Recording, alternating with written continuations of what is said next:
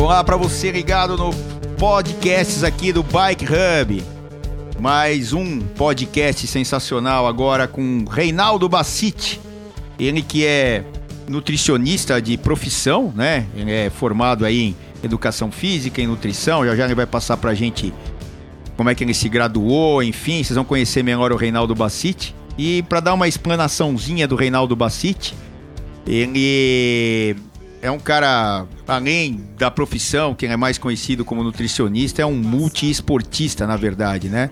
Muitos esportes e esportes até uh, um pouco diferentes, vamos dizer assim, do que a moçada tá acostumada. Ou seja, ele faz muito esporte de endurance, muitas, muitas, muitas e muitas horas em cima da bicicleta, correndo a pé, nadando, enfim, ele vai explicar um monte de coisas sobre isso. E Obviamente que é, todo o conhecimento da nutrição ele aplica na hora de competir e também tudo que ele aprende na competição ele aplica na hora de passar as informações para os seus pacientes da, de nutrição. Então, é um cara bem completo, é muito interessante a gente conversar com o Reinaldo Bassiti, e, que é o Tubarão, na verdade, todo mundo conhece o Reinaldo Bassiti como o Tubarão.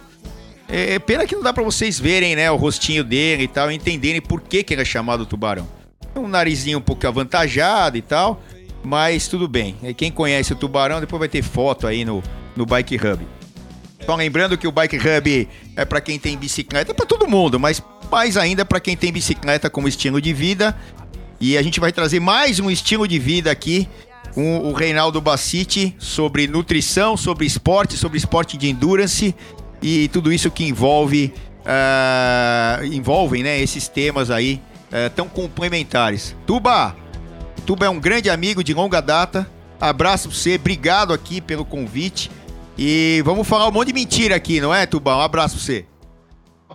É isso aí, eu que agradeço mais uma vez estar aí junto com você no, numa, numa dessas, é, num podcast, né? E a gente já fez algumas coisas juntos aí na ESPN lá, comentando. E hoje aqui está mais fácil a gente contar a nossa história com mais detalhes aí para o pessoal conhecer, né? Como é que funciona tudo isso que você acabou de citar. Né? Tá, tá, tem alguma mentira muito grande aí ou por enquanto tudo verdade, Tuba, que eu falei? Não, por enquanto eu vou contar a verdade. Na hora, que, hora da mentira eu falo. tá. E é, então, onde você se formou aí? Você fez educação física lá? Você foi bicho do meu irmão, do Kleber, né? Lá na USP, não é isso? Isso. Na verdade, eu entrei na Escola de Educação Física na USP em 1988. Aí eu cursei lá, teu irmão já estava lá um ano na minha frente. É, aí eu fiz a educação física, em 88, 89, 90, 91 eu me formei. Aí em 91 eu saí, depois eu prestei é, para nutrição, entrei na, na faculdade de nutrição. Nesse meio tempo aí eu fiz iniciação científica no final lá do, da minha graduação da USP. Aí eu fiz nutrição. Quando eu entrei na nutrição, eu já trabalhava com esporte, com treinamento e me envolvi muito com pesquisas com suplementação para atletas tal. Aí decidi seguir nessa linha. Aí me formei em nutrição em 96.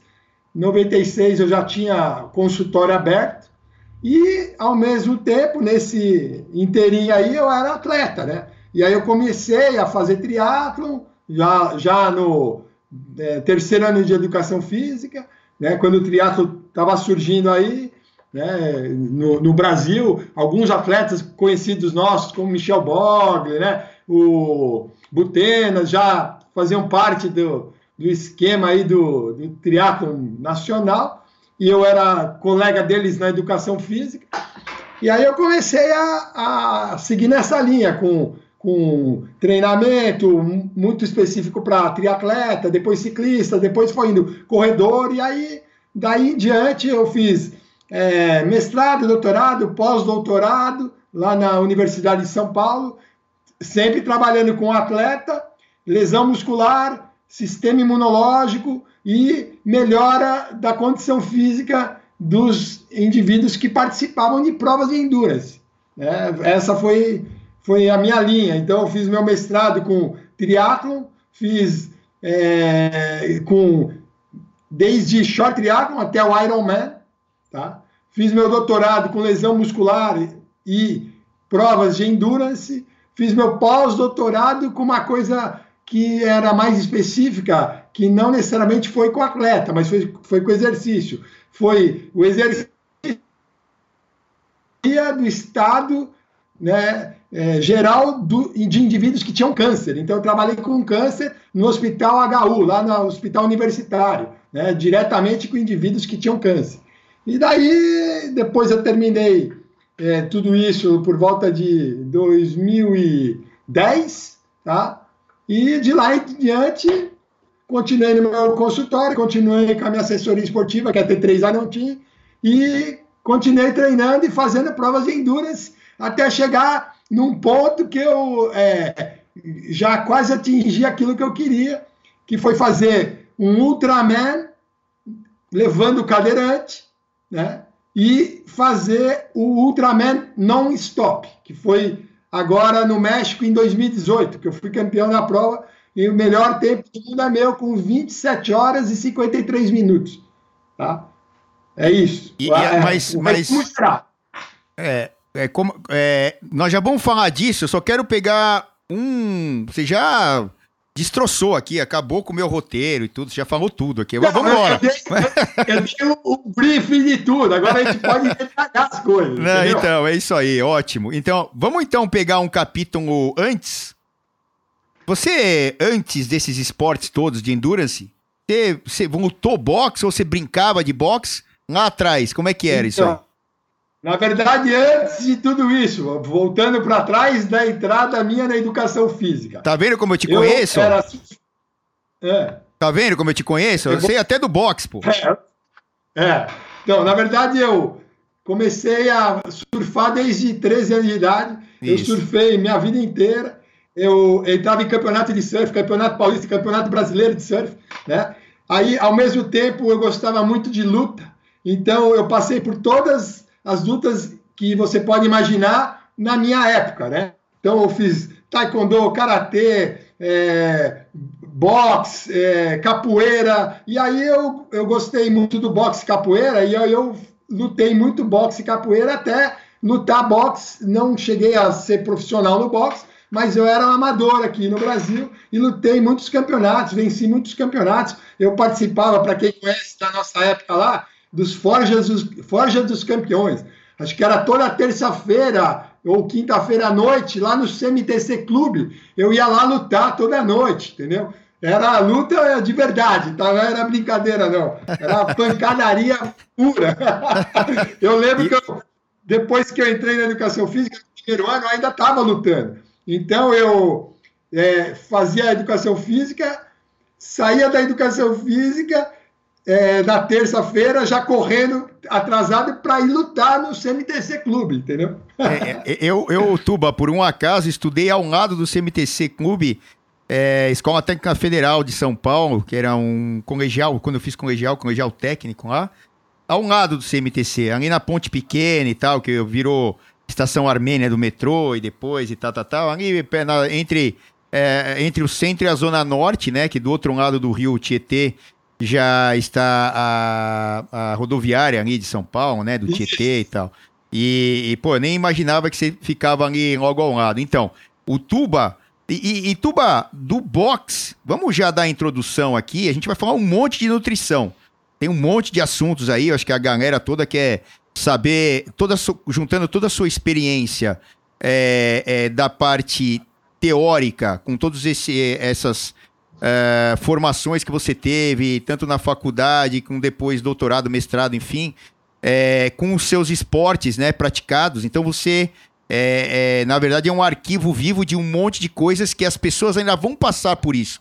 Então eu acho que a gente tem que tirar o chapéu pro Tuba, e, ele é meu amigo pessoal, então é, não é jogar confete, mas é, é só mostrar para vocês quem é o Tubarão, quem é o Reinaldo Bacite, mas Pegando essa experiência do boxe que é muito atípica para a maioria das pessoas, né? Não tem tanta gente assim que é, pratica o boxe, mas o boxe na, na, na, assim, na, na percepção da palavra em termos de ir lá e dar pancada, não o treinamento boxe, né? É boxe porrada mesmo. E, e Exatamente. O que, que, que, você consegue passar pra gente que você aprendeu de melhor é, do boxe em relação a todos os outros esportes que você já viveu até hoje? Então, na verdade, o boxe é o seguinte: você não tem é, meio termo, né? Você tem que estar tá, é, bem treinado, tanto fisicamente quanto psicologicamente, porque você entra num dia de luta no CMTC Clube, ah, começa as categorias lá de baixo mais leve, desde os é, peso pena até, até chegar no peso pesado, certo? E isso vai tendo várias lutas na noite até chegar lá no, no, nas lutas mais dos pesos pesados e demora horas. E você fica ali assistindo tudo aquilo na tensão, porque é, lutador te encarando, querendo é, bater em você, falando que vai te matar lá em cima do ringue.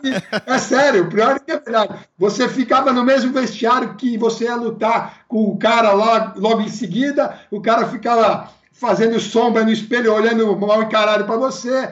Eu, na verdade, é, falando assim, cor de pele, eu sou branco, né, mais ou menos, e os caras lá que eram negros queriam matar os branquinhos, achando que a gente era tudo playboyzinho. Então, toda noite que eu subia num ringue para lutar, é, é como se eu subisse, assim, numa arena lá do, do, do cara com o leão no meio da arena, e é o seguinte, ou você mata ou você morre, entendeu? Então, isso é bom porque trabalha o seu psicológico, e aí você vai ganhando confiança e vai ganhando, assim, é, capacidade de controlar a sua ansiedade, porque é, você só ouve lá barulho de cara caindo, a galera gritando a noite inteira. Então, o negócio é muito tenso. Então, você tem que ter sangue frio, porque senão, meu, você nem sobe no ringue, tá? É, é complicado. Já vi nego subir e sair correndo no ringue. Pô, que, que peso que você era, só por curiosidade? Eu, na verdade, quando eu comecei a lutar, eu, eu, era meio pesado, tá? Categoria meio pesado até 81 quilos na época, tá? Só que a minha primeira luta oficial foi nos Jogos Abertos do Interior, quando o pessoal da academia lá que a gente lutava aqui em São Paulo é, foi convocado para participar dos Jogos Abertos do Interior, é, representando a cidade de Piracicaba. E é, o pessoal que estava lá mais velho foi convocado e não tinha nenhum peso pesado. Né? E eu era peso é, é, é meio pesado, e tinha um outro cara que estava mais tempo que eu lá, que era meio pesado. E ele foi convocado. Aí o treinador chegou para mim e falou o seguinte, meu, sobrou só a categoria peso pesado. Você, você quer lutar no peso pesado? Eu falei, lógico, eu vou. Eu era louco para lutar e fui. E aí peso pesado era de acima de 91 quilos em diante. Né? É de, desculpa, era de 80, acima de 81 para até 91 quilos. E a maioria, como você sabe na luta, sempre é, quer se enquadrar no peso maior perto do limite da categoria. Ou seja, eu, quando eu fui me pesar lá, eu pesei 80 quilos no dia da luta contra todos os outros participantes com 90, 91 quilos. Né? Então eu tinha 10 quilos a menos. Só que eu fui campeão dos Jogos Abertos Interior. Eu, eu fiz seis lutas para ser campeão e quatro delas eu ganhei por nocaute. Só a, a final que eu não consegui é, derrubar um cara que era, um, eu vou falar, um negão muito grande, que ele era da, da PM de Santos, né? E o, por incrível que pareça, como eu, na época eu já gostava de brigar muito na rua, eu fui para o boxe por causa disso. Então, a hora que o, o meu técnico falou assim para mim, ó, ele, meu técnico, ele era negro. E ele, quando eu subi no ringue para disputar o final com o cara, ele virou para mim e falou assim, ó, vai lá e mata aquele negro. Foi o que ele falou para mim. Bombas. Aí eu, olhei para cara dele e falei, ué, bom, então vamos lá matar o cara, né, meu? E aí eu fui lá e fiz uma luta é, totalmente diferente da que eles queriam, que eles queriam que eu fugisse do cara para não tomar uma pancada porque ele podia me derrubar. Eu fiz ao contrário, eu fui para cima do cara igual um maluco e no fim acabei ganhando a, a final da prova e ainda eu, ele, eu levei ele para knockdown, ou seja, acertei um gancho no queixo dele, ele caiu, mas levantou, porque ele era muito grande, muito forte, e eu não, não dava conta de derrubar ele, entendeu? Foi isso, só para resumir. Caraca, então é, a faceta do Tuba como uh, boxer, boxer, né, boxeador, também tem aí suas histórias. Legal, hein, Tuba? Bom, vamos passar então aqui para os próximos capítulos. Tem capítulo pra caramba. Esse podcast aqui podia durar horas, né? Vai ter aí mais ou menos uma hora e meia para para deixavar tudo isso aqui, para contar um pouco, né, do que, que é o Tubarão aí, o Reinaldo Bacite. Vamos entrar, fazer um bate-bola entre esporte e nutrição. Vamos falar de nutrição, que é assim, é, obviamente que a moçada que está ouvindo a gente aqui no Bike Hub, onde é, é para quem tem bicicleta como estilo de vida, aliás, vai um recado aí pro pessoal do Bike Hub. Entrem nas redes sociais, compartilhem, interajam com a gente lá no arroba Bike Hub e a gente vai poder é, trocar muitas ideias, muitas informações. Mande também a sua opinião sobre os podcasts, o que, vocês estão achando, o que, que vocês queriam, quais assuntos relevantes vocês podiam é, sugerir para a gente. Tá aqui o Tubarão como multiesportista e principalmente nutrição, né? A gente vai falar sobre isso, sobre o, o, nutricionista exemplar que o Tubarão é. E ele aplica tudo isso nele mesmo e ele é louco para aplicar nos outros. Tuba, aí a primeira questão em relação à nutrição é isso. Os caras deixam você aplicar neles o que você diz que tem que fazer? Por exemplo, uh, vou dar um exemplo, um exemplo prático. Ah, chega. A maioria das pessoas é, eu acho que tem esse mito, né? E você pode ou desmistificar ou é, mostrar que é um mito mesmo e tal, o que eu vou falar. As pessoas, na maioria das vezes, falam: ah, nutrição. Nutrição o que, que é? É pra eu emagrecer, é pra eu ficar fit, é pra não sei o quê. Não é só isso, né, Tuba? É para ter uma qualidade de vida melhor e você tendo uma qualidade de vida melhor ao longo de um baita tempo. É, é, porque as pessoas devem relacionar o seu trabalho de nutricionista uma fase, olha, eu quero em três meses chegar no peso tal. E não é só isso, não é só perder peso, porque muitas vezes que você perdeu peso, você não perdeu gordura, você não está mais magro, você está mais gordo, você perdeu uma massa muscular, tal, enfim. É, as pessoas deixam você entrar dentro do dia a dia deles para mudar realmente a vida delas para melhor? Como é que é isso aí, Tuba?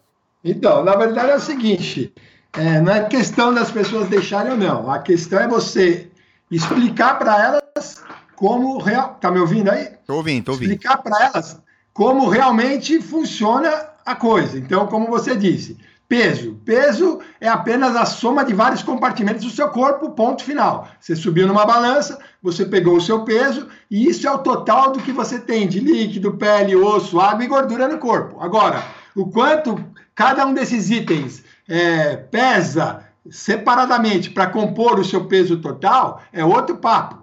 Né? Então, pegar o peso na balança e você me falar que tem 90 quilos e depois me falar que está com 80, não me disse nada. Você só falou que perdeu 10 quilos, aí eu pergunto, mas e daí? Você está mais magro, mais gordo, mais forte? O que, que você está? Eu tenho que saber que cada compartimento aí pesou nessa perda desses 10 quilos. Aí eu vou saber realmente o que está acontecendo com o seu peso. E se realmente essa perda de 10 quilos foi boa ou não. É essa a ideia. Então, para tudo vai funcionar desse jeito. Inclusive para nutrição. Quando o cara fala, ó, eu ingiro 2 mil calorias, aí o outro vai falar, então agora você vai ingerir é, mil. Isso não diz nada para mim. Por quê? Porque teu corpo, né, fisiologicamente falando, ele não entende o que é caloria. Ele, assim como não entende o que é quilômetros se você vai falar assim, eu vou pedalar 120 quilômetros, beleza, 120 quilômetros, que é 120 quilômetros? Não sei. Por quê? Porque o Celso pode pedalar 120 quilômetros em, vamos supor, uma hora e meia, e o outro demora seis horas para pedalar 120 quilômetros. Teu corpo, nesse, nesse caso, entende o seguinte: uma hora e meia de esforço ou seis horas de esforço. Isso ele entende. Ele não entende 120 quilômetros.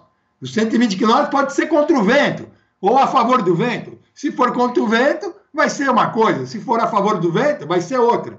E pra... assim como a caloria. Caloria pra... na ingestão. É. Não, só para entrar no meio disso aí. É mais ou menos assim, então. É intensidade versus tempo, certo? Ou, ou seja, qual, a pulsa... verdade, é assim. qual pulsação que a pessoa está em quanto tempo vai, vai verdade, dizer o, o, gasto calórico dela, é isso? É, na verdade, o que vai dizer é o tempo de esforço e a intensidade, ou então, seja, intensidade e duração. Isso. É isso que interessa para o corpo. Ele entende isso, ele não entende quilômetro. Uhum. Hoje eu pedalei 60 quilômetros. Tá, e daí? É. Pedalar 10 quilômetros por hora, seu gasto calórico foi um lixo.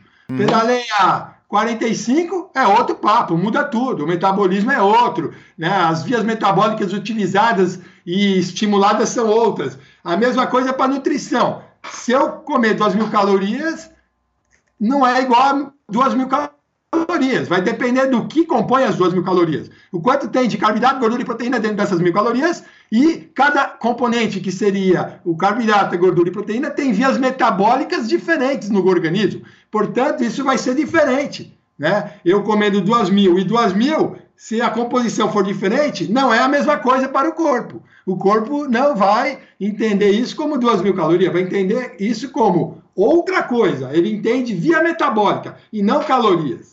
E, e, a, e o processo para quebrar essas enzimas do alimento para virar alguma coisa importante para o corpo e o que sobra, é, é isso que você está falando, né? Por exemplo, você ingerir duas mil calorias, comer, sei lá, é, 10 bombons, ou então tiver uma alimentação ba balanceada, né? Que é, o, que é o que a gente espera de uma pessoa que seja mais saudável. Totalmente diferente, né, Tuba?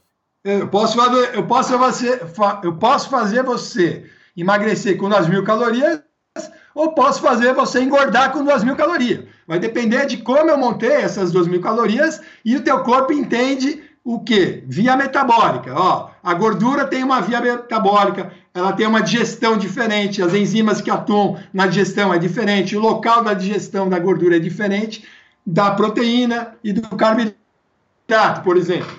Então, é, isso no corpo funciona de uma forma diferente. Embora o final ali da composição possa dar o mesmo número em valor calórico. Mas é diferente se eu mudar isso. O corpo vai trabalhar de forma diferente. Tá, agora pegando esse, esse ponto que você falou que o corpo é feito de vários compartimentos, como você consegue avaliar uma pessoa quando vai lá no teu consultório, aliás, no seu consultório onde você está aí agora, é, como é que é, você avalia a pessoa, quanto ela tem de massa muscular, de gordura, de líquido, é, porque você tem que é, é, esmiuçar essa pessoa, ou seja, fazer um raio-x dela para ver como ela está hoje, para entender também quais são os objetivos dela, né? E, e aí é, descrever aí um tratamento, ver a, a rotina, o que ela come, o que ela não come. Como é que é esse, esse tratamento aí, é, essa quebra dos compartimentos e como é que você começa o tratamento numa pessoa? Então, você viu que é, nessas suas palavras agora você colocou 500 mil conceitos numa panela só. Então, é, eu vou explicar um pouquinho. Primeiro, para você fazer uma dieta entender como funcionaria isso no organismo de um cara, você tem que entender o que, que esse cara faz primeiro. Tem que entender que hora que ele acorda, que hora que ele dorme, que hora que ele toma um café, que hora que ele almoça, que hora que, hora que ele janta, saber o que, que ele come em cada uma das refeições que ele faz. Aí é, entender o, o, qual é os, go, os gostos, né, as prioridades para ele, o que ele dá mais preferência de comer ou não. De, entendendo isso, aí eu vou pegar é, o passado dele, como é que funcionou ele até hoje, como é que ele lidou com dieta, ou fez dieta ou nunca fez dieta, como é que é na casa dele, como é que funciona, é, se lá os pais são gordos ou não, se comem o que tem disponível. Depois disso, eu vou pegar e fazer a composição corporal dele. Fazendo a composição corporal dele, aí eu tenho duas coisas para comparar aquilo que ele faz, aquilo que ele é, de dieta, o que ele come, o horário que ele come, se ele faz refeição antes de dormir, se ele não faz, junto com aquilo que ele apresenta da composição corporal dele. Aí eu vou fazer um, uma avaliação daquilo que ele come realmente. Vou pedir para ele anotar para mim tudo que ele come, aí eu vou fazer uma avaliação disso e vou comparar com a composição corporal dele, com aquela rotina dele, e depois eu vou verificar depois de tudo isso, comparar tudo isso com o objetivo que ele quer. Qual é o objetivo dele? Qual é o treinamento dele? Quantas vezes ele treina por dia e o que ele quer atingir? Sabendo de tudo isso, aí eu vou falar, ah, meu amigo, sua composição corporal para você está acima do que deveria, você tem que perder mais gordura, ganhar mais músculo, a tua rotina de treino é, precisa acrescentar isso, isso, isso na tua rotina de treino. Eu vou poder falar isso porque eu sou treinador e sou professor de educação física. O que acontece em consultório nutricional é que muitos nutricionistas não entendem nada de educação física. E aí, para fazer, é, é, é, costurar essa linha aí entre nutrição e treinamento, fica difícil, porque essa pessoa não consegue enxergar o treinamento e ver os erros do treinamento que esse cara tem. Eu já consigo fazer isso lá na minha consulta. Então eu vou entender como funciona, né? E vou até explicar para o cara que, ó, bom, veja bem, não adianta você ficar correndo uma hora por dia a 60% do seu VO2, 70% do seu VO2 para tentar emagrecer. Por quê? Porque uma hora durante é, uma hora no dia, você e durante uma hora não é capaz de oxidar gordura suficiente para perder gordura de forma é, absoluta no corpo. Não dá para fazer isso. Porque o cara faz isso a mesma coisa todo dia. Né? Porque o treinador dele falou que para perder gordura ele tem que trabalhar em baixa intensidade de esforço. Mas, meu amigo, uma hora não é nada de exercício em baixa intensidade de esforço. Não dá para queimar nada de gordura perto do que aquilo que aquele cara come. Então não tem como essa conta fechar. Você vai ter que trabalhar com exercícios diferentes, que aumentam o metabolismo. Exercícios entre 85% do VO2 para cima, para estimular o metabolismo a trabalhar num patamar diferente, oxidar mais gordura, carboidrato e proteína como fonte de energia, oxidar tudo, aumentar o gasto calórico. Isso se chama aumentar o gasto calórico, né? Aumentar a intensidade do esforço. Mas para quê? Para que esse cara é, queime mais gordura é, durante o esforço? Não, nada disso. Porque a gordura absoluta que a gente consegue queimar para causar perda de gordura e emagrecimento não é durante o esforço é ao contrário, é no pós-esforço. É nas 24 horas que se passaram depois que você terminou seu exercício. É nesse momento que você oxida mais gordura como fonte de energia. Por quê? Porque teu metabolismo, se tiver aumentado via exercício físico, vai trabalhar num patamar maior durante 24 horas e não, durante uma hora de esforço. Deu para entender isso? Deu, deu para entender. Então, assim, na verdade, é vamos, vamos falar o português mais coloquial, né? A pessoa quer emagrecer, então ela tem que fazer um exercício de uma certa intensidade, se ela não tem tanto tempo, principalmente. Aí é, é o que você falou de encaixar na rotina da pessoa, tanto o treinamento quanto a nutrição, a nutrição. E fazer um exercício, se possível, no mais alto nível que ela puder, durante X tempo. Uh, e, e depois ela vai emagrecer não no, no exercício. O exercício vai ser um fator que vai estimular o metabolismo e ela vai, ela vai o quê? Emagrecer durante as outras 23 horas, vamos dizer assim, uh, do dia que ela passou pelo aumento do metabolismo. Resumindo, é isso aí, né, Tuba? Sim, só que aí isso de uma maneira continuada, ao longo da semana, ao longo do mês. Não adianta fazer isso uma vez só achando que vai emagrecer, não é. Isso tem que ser da maneira continuada, associada com a estratégia de nutrição e suplementação, porque aí entra a outra parte, que é a nutrição e suplementação. Porque não adianta só você dar o estímulo, mas você tem que traçar a estratégia com a nutrição e a suplementação para encaixar no treinamento daquele cara. Então, o que, que acontece? O treinamento e o exercício é um campo específico cujo qual o nutricionista pode se valer disso para traçar inúmeras estratégias nutricionais para atingir um objetivo específico.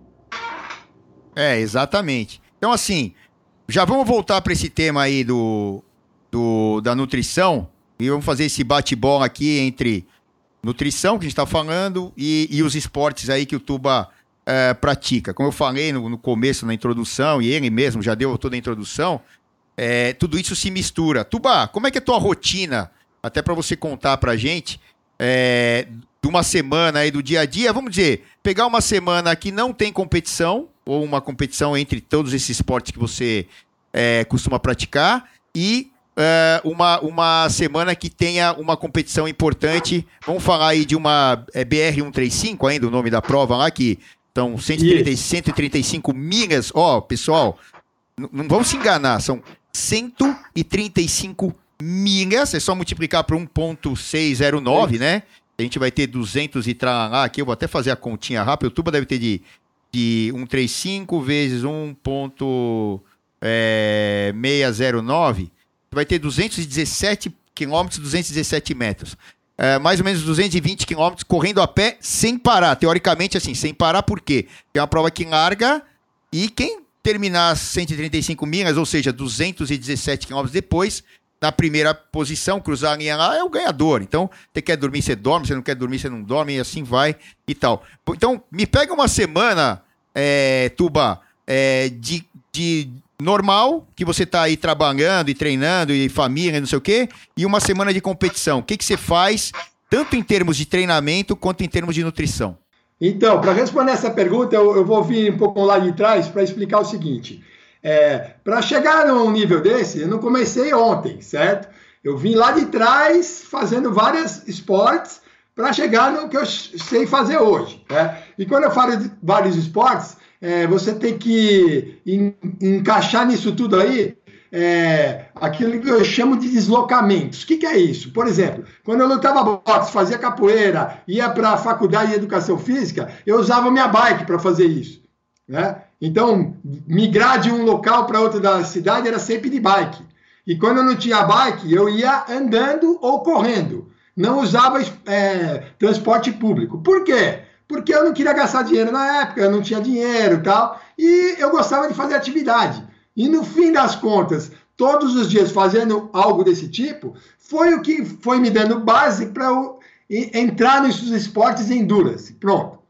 Bom, o que eu acredito é o seguinte: a gente tem que sempre, sempre estar treinando. Eu nunca parei de treinar, tá? Por isso que eu faço várias coisas diferentes. Então, é o seguinte: numa semana que eu não estou perto de uma competição, nada disso, eu treino, continuo treinando todos os dias, né? fazendo a minha rotina de base de treinamento. Então, eu acordo na segunda, é, eu corro, depois eu no meio do dia eu nado e final do dia eu faço musculação. Segunda, quarta e sexta. Na terça e quinta eu pedalo de manhã, depois eu dou uma corrida menor, depois à tarde eu volto de novo para uma corrida ou para uma caminhada. Aí você vai falar, mas quanto tempo cada um desses? Vai depender do meu estado de condição física atual, da minha disposição do dia e de várias coisas. Eu diria para você que esses treinos podem variar desde meia hora a três, quatro, cinco horas. Tudo bem? É, isso numa rotina normal. E no fim de semana, eu sempre vou lá para a estrada, faço um pedal mais longo e sempre coloco uma corrida mais longa depois do pedal. Tudo isso para ir acostumando o corpo, né? E mantendo uma rotina de treino é, de longa duração.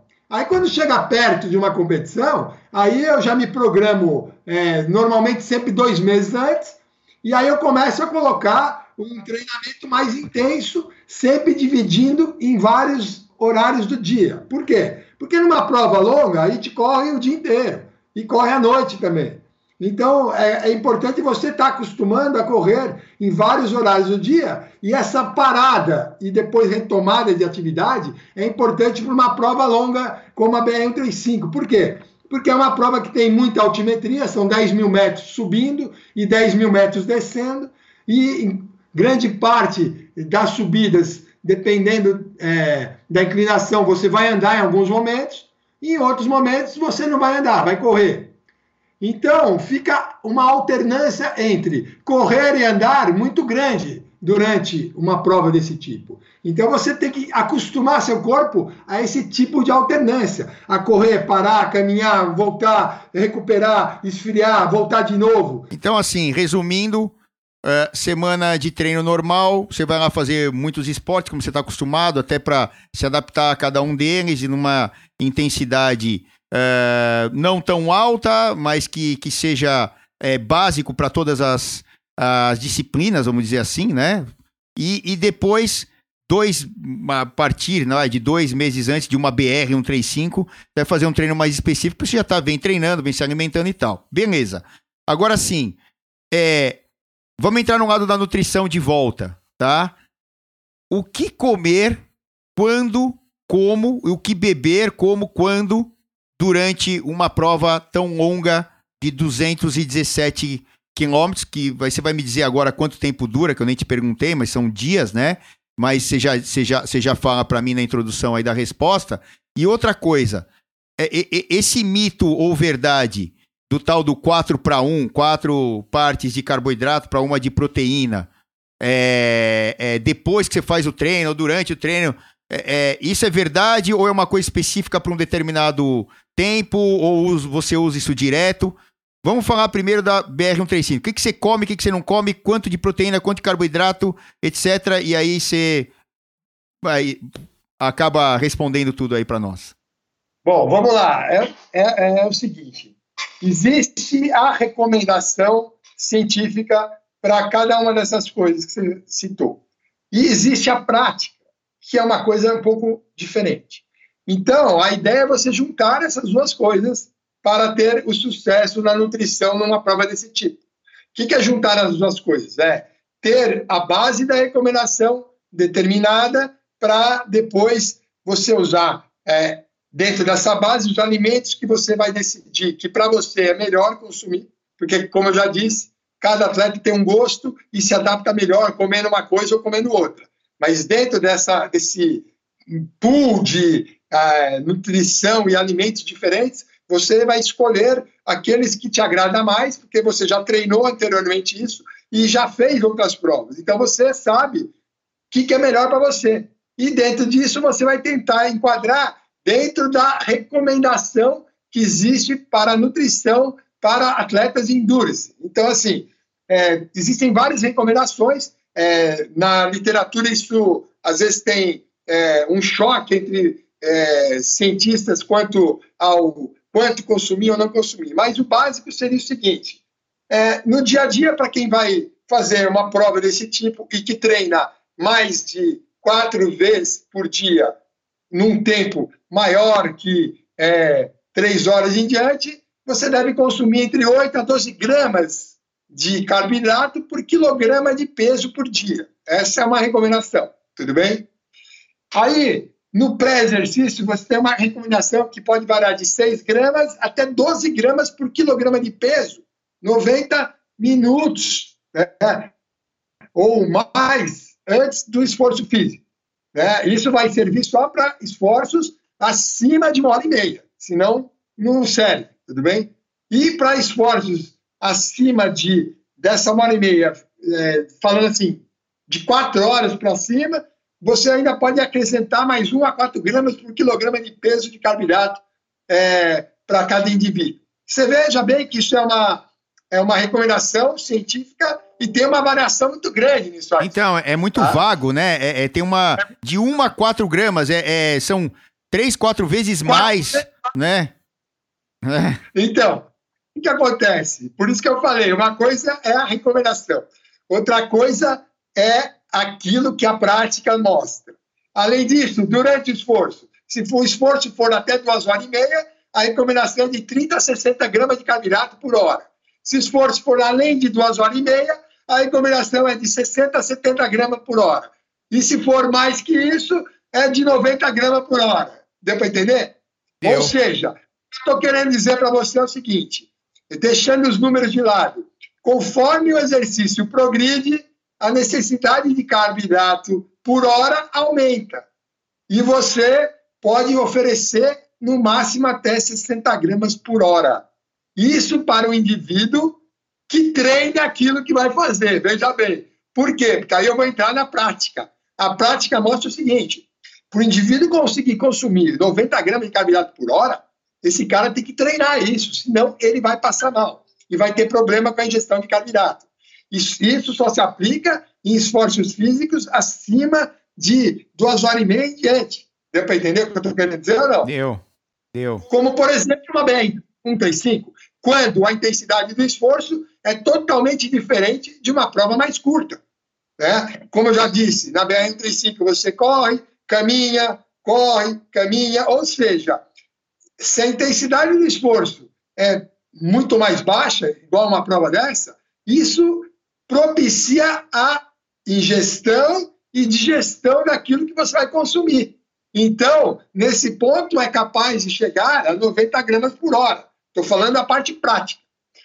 Agora, se a prova for intensa e não for desse tamanho, dificilmente você vai conseguir ingerir isso, tá? Então, aí fica a dica da prática, entendeu? Aí, o quanto você vai conseguir consumir? Bom, aí nós vamos ter que testar nosso atleta e testar a forma cuja qual você vai consumir aquele carboidrato. Qual é a forma? Bom, depende. Se a intensidade for baixa, é, coisas mais sólidas dá para consumir, mas se a intensidade do esforço for muito alta, esquece coisa sólida. Tem que já estar tá diluído num líquido fácil de ingerir. Tudo bem? E se está é, diluído num líquido fácil de ingerir, esse líquido não pode ter uma concentração osmolar muito alta. O que, que é isso?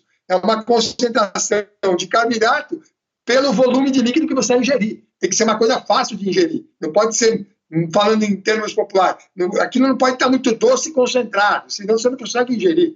Né? Então, aí, a limitação da ingestão de carboidrato nesse ponto esbarra no procedimento da, daquilo que você vai consumir, o que tem lá dentro e qual é a diluição do que tem lá dentro. Deu para entender? Então, entendi. Agora sim, vamos para um, um ponto-chave. Numa BR-135 dessa, como eu fiz a segunda parte da, da, da pergunta, é, o que basicamente você consumiu? Quanta, primeiro, quantos dias demora a BR-135 para você? E, e, e o que você consome? Dá o seu exemplo, é o que você gosta, o que você está acostumado, papá. E, e eu imagino que prova não seja o dia para você ficar fazendo experiências é, em termos nutricionais, né? Você não vai, ah, eu, eu, saiu um suplemento novo ontem e eu vou testar ele na prova. Não, não é assim. Você vai testar no treino e depois vai, se se adaptou, babapá, do seu gosto, você vai usar lá se te deu bons resultados nos treinos. Então, assim, é, quanto tempo dura a BR-135 aí, 217 quilômetros aí, correndo a pé, andando a pé, sei lá o quê? E o que você costuma consumir, em geral, numa BR-135 em termos de tudo. É, é para te dar essas calorias e, e, e também a, a, questão de proteína e caloria, a, esse X aí, 4 por 1 ou não e tal. O que, que você pode falar sobre isso?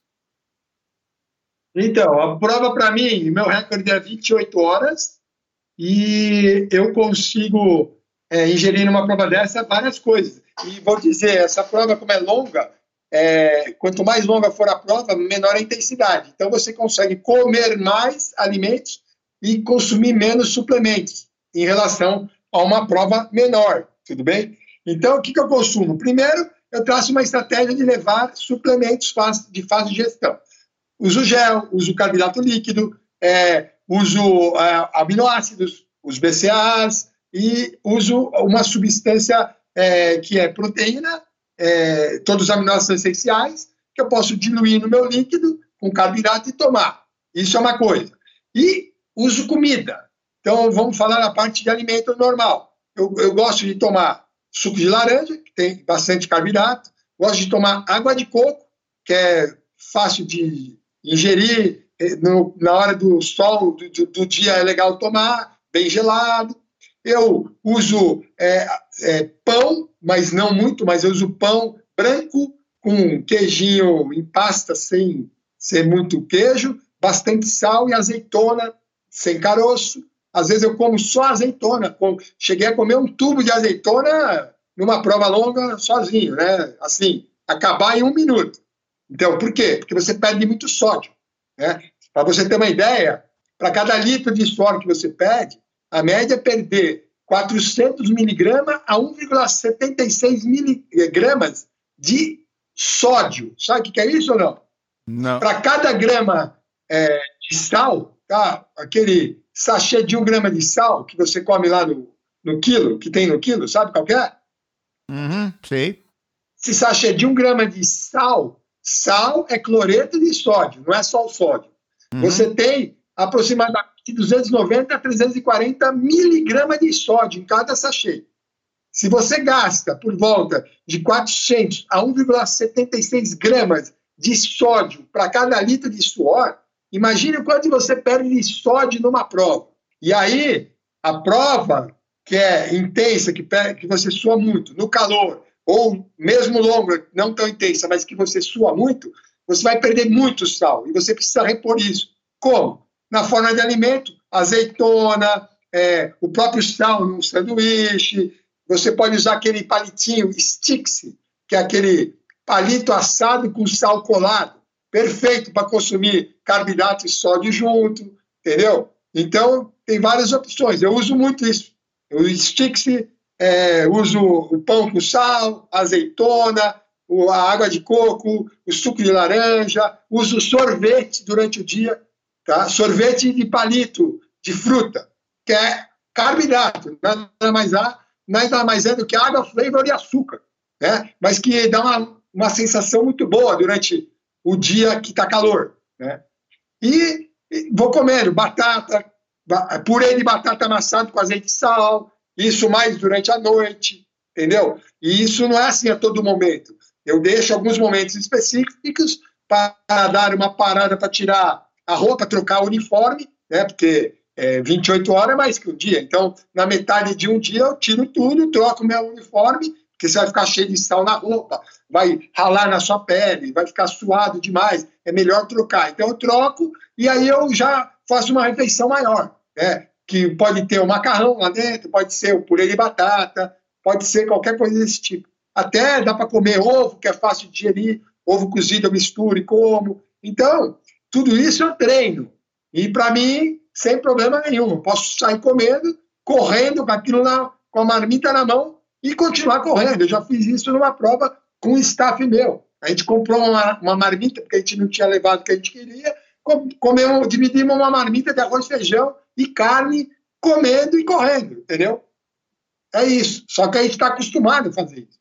Então, você tem que entender o que é bom pro seu corpo. Agora sim, você falou é, o que levar, né? E o que não deve ser levado de maneira nenhuma é, para um tipo de prova desse. Guloseima, é, porcaria. Até isso cabe ou não cabe numa prova dessa? Até para você, como você falou do sorvete, né? Que ela tá muito quente, aí você vai tomando sorvete, você tá ingerindo basicamente açúcar quase que puro e água ali, né? E, e, e, dando uma gelada naquele calorão, tentando baixar a temperatura do corpo. O que você não deve de maneira nenhuma levar? Tem alguma coisa que não deve levar ou passa meio que numa prova é, vista grossa, assim? Como é que é?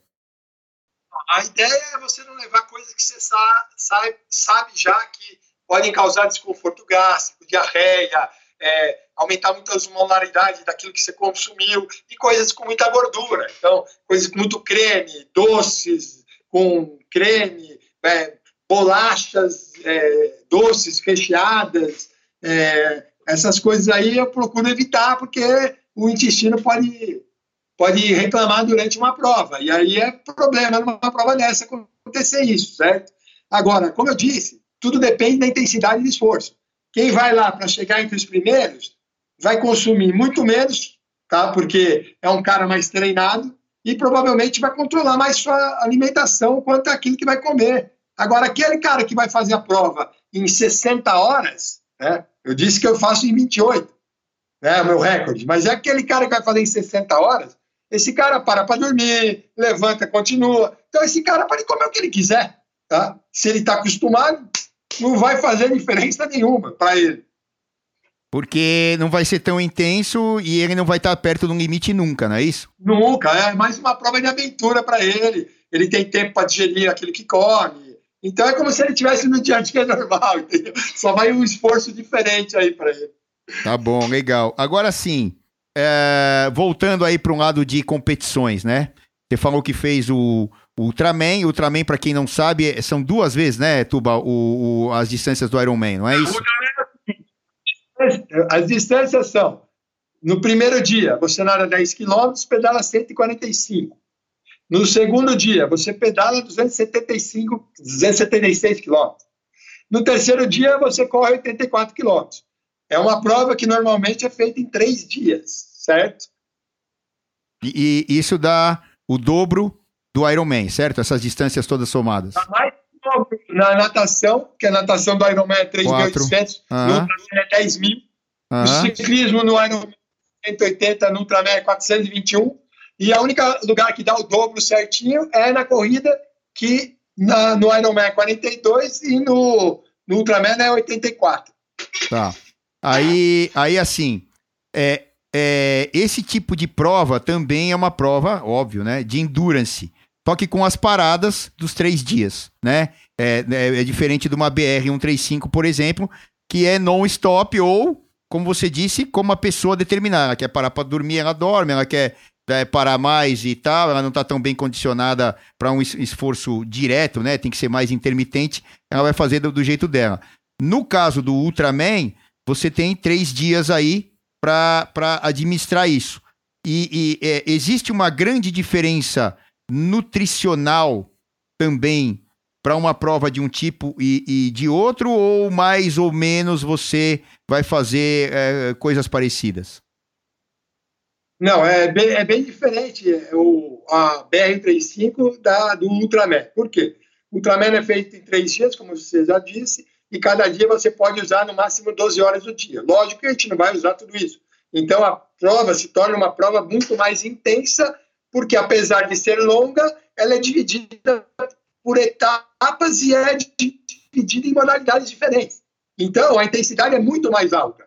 Então aquilo que a gente consome durante é muito inferior em termos de alimento quando comparado com uma BR-135 e a intensidade é maior. Portanto, a estratégia está no aquilo que você faz antes, durante e principalmente depois de cada etapa para recuperar para o dia seguinte, né? Porque assim, é, o cara que terminou com sete horas do primeiro dia, ele terminou essa etapa, ele vai ter das sete horas do horário que ele terminou até as seis horas da manhã do outro dia para recuperar. Então, a prioridade aqui é terminou a etapa, aí nós, nós já temos que entrar com uma suplementação bem forte para recuperar. O cara não vai poder comer muito ali, por quê? Porque se você for só na base do alimento, lembra que existem duas barreiras para o alimento chegar onde tem que chegar, que é no músculo e recuperação. A primeira é o estômago, tudo bem? A segunda barreira é o intestino. Então você tem que consumir o alimento, ele tem que ser digerido para depois ir para o intestino, terminar a digestão e depois ser absorvido para depois chegar onde tem que chegar. E dependendo daquilo que você vai comer, normalmente é uma mistura de vários alimentos, isso vai demorar muito tempo para chegar onde tem que chegar. Enquanto você já poderia estar recuperando muito mais rápido, quando que, se ao término daquela etapa, você já entrasse com uma suplementação que pula o processo de digestão e vai para o processo rapidamente de absorção. E aí você já absorve o que tem que absorver, já está recuperando, para depois de um tempo para frente você ir para a comida realmente, propriamente dita, né? Comida sólida. Então, assim, para a gente resumir para a galera aí que quer fazer uh, treinamentos e provas, né, de endurance. Você acabou um treino, deixa eu ver se eu entendi dessa maneira. Até o Tuba teve aqui com a gente no, no escritório onde eu gravo aqui o podcast do, do Bike Hub. É, e a gente estava conversando bastante sobre isso, a gente chegou nessa conclusão. E eu vou repetir aqui o que a gente falou naquele dia. Basicamente, é, acabou um treino, você tem que entregar para o seu corpo o que ele está precisando. Ou seja, em termos de suplemento, o que ele precisa de maneira mais porrada, mais na hora. Ah, então ele precisa disso, de proteína, disso, de carboidrato e tal, tal, tal, não sei o que, diluído ali de uma maneira fácil de assimilar. Ou seja, normalmente é mais líquido, né? Que é, que é, que é mais rápido de absorver. É, é alguma coisa misturada num líquido, que é um meio que vai passar esse processo é, é, da, da digestão direto para absorção lá no, no, no, intestino, certo? E aí depois você dá aquela camada de comida mesmo, né? Depois de um certo tempo, para que você, ah, eu gosto de pão, eu gosto de leite, eu gosto disso, daquilo é, que já está nas suas contas lá nutricionais, entre carboidrato, proteína, blá blá blá, blá mas de, de, de, alimentos que você goste para você uh, manter o resto do dia é, é, com você bem alimentado, bem nutrido, etc. É isso, Tuba? Exatamente isso. Então você tem que garantir que chegue para o teu corpo aquilo que ele precisa naquele momento porque aquele momento é um momento específico. Se você esperar mais tempo, vai passando o, a janela de oportunidades para recuperação do seu músculo. E aí, se você deixar de ingerir aquilo imediatamente após o esforço e for ingerir isso depois de algumas horas, o efeito é totalmente diferente. Tá? E aí você vai perder em recuperação e isso não tem volta. Tá? Principalmente em provas que são suscetíveis uma da outra. Né? Um, dois, três, quatro, cinco dias seguidos, não tem como você deixar esse período passar. Você tem que aproveitar esse período, entendeu? Se a gente for falar, vamos, vamos puxar para o lado a sardinha do ciclismo. A gente falar num Tour de France que duram 23 dias, são 21 etapas em 23 dias. O cara, bom, primeiro que durante a prova ele já tem que estar, tá, porque são 5 horas por dia, 4 horas por dia, eh, por dia. Tem dia que os caras fazem uma etapa super longa de 6 horas. Tem dia que tudo bem, é um contra-relógio é, de uma hora, vamos dizer assim. Mas é, é, é, existe toda uma problemática a ser resolvida é, entre a parte nutricional dos staffs lá, que, que seguem as equipes e tal, tal, tal, é, é para entenderem muito bem isso, claro, já foi aplicado no treinamento isso, mas na prova é de suma importância que tudo isso funcione como um relógio, porque senão o cara chega no quinto, sexto dia, já era, os músculos não, não se recuperam mais, não é isso? É, exatamente, é por isso que no Tour de France eles têm uma estrutura muito mais é, avançada que a nossa, e aí, assim que termina uma etapa, quando os caras vão descansar, que a gente não vê, mas aí o cara entra no soro, já direto, em vez de ter que consumir pela boca, grande parte já vai direto na veia, tá? pelo soro. O cara já toma um soro, já se reidrata rapidamente, um soro vitaminado, com várias coisas, e até nutrição é, parenteral, cara. O que, que é isso? É uma nutrição líquida que vai direto na veia, entendeu? É a única forma de o cara recuperar rapidamente, entendeu?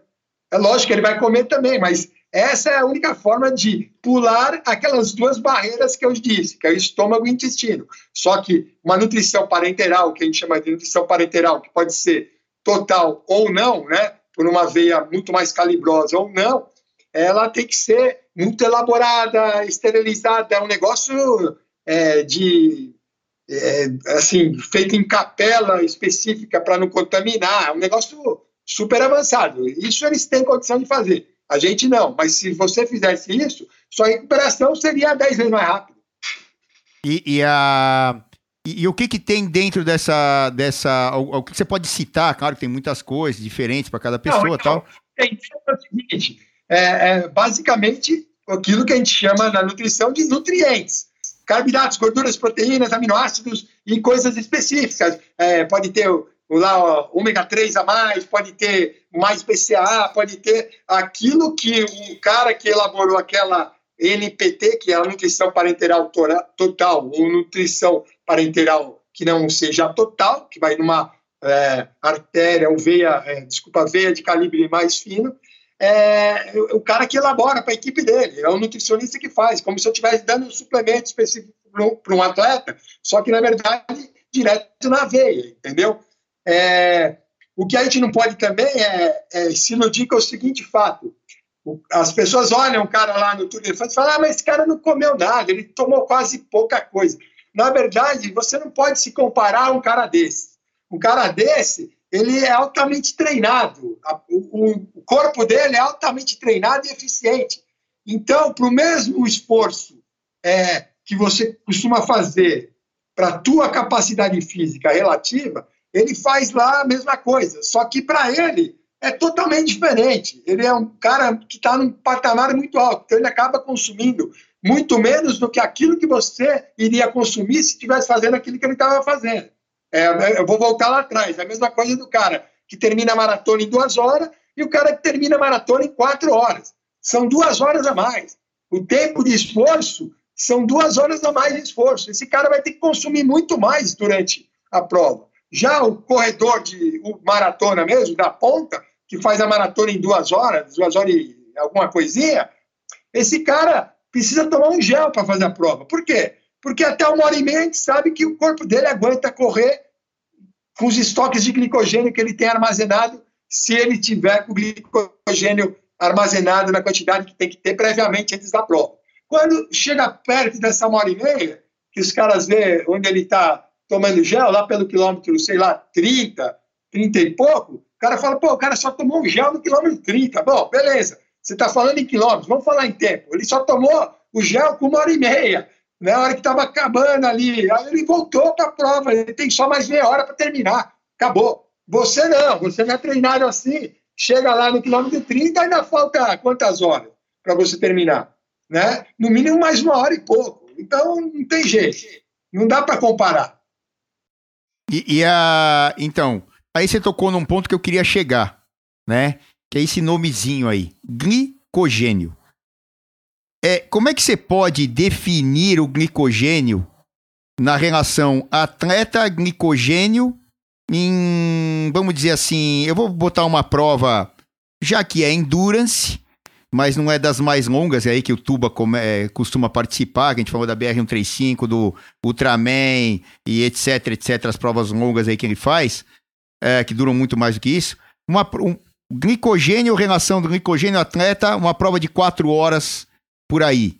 É, é, é, quão importante é o glicogênio e, e defina pra gente exatamente o que, que é o glicogênio em termos gerais, mas principalmente para um atleta.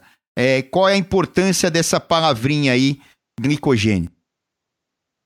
Bom, eu vou ser mais uma vez redundante naquilo que eu vou falar, porque todas as entrevistas comigo me perguntam do glicogênio, eu sempre volto a falar desse cara aí, que é o estoque de energia que temos armazenado no músculo ou no fígado. Então, tem o glicogênio muscular e o glicogênio hepático. Tudo bem? Perfeito. O glicogênio é uma reserva de energia na forma de carboidrato, que é o açúcar, armazenado dentro do músculo, que tem esse nome porque ele é armazenado com água e o, a glicose, o carboidrato. Para cada grama de glicose, você vai armazenar mais ou menos 2,5 a 3 gramas de água junto, dentro do seu músculo dentro de um compartimento que tem um limite de armazenamento. Tudo bem? Que é o contrário do tecido adiposo, que não tem um limite de armazenamento. De armazenamento. Você pode ir armazenando gordura na, no seu tecido adiposo, na, na sua célula adiposa, que está abaixo da sua pele, aí você vai engordando, vai engordando e isso aí vai indo embora, não tem limite. Já o glicogênio muscular tem limite, tá? Você armazena X de glicogênio no músculo e depois disso Acabou. É aquela energia que você tem para usar durante o esforço físico.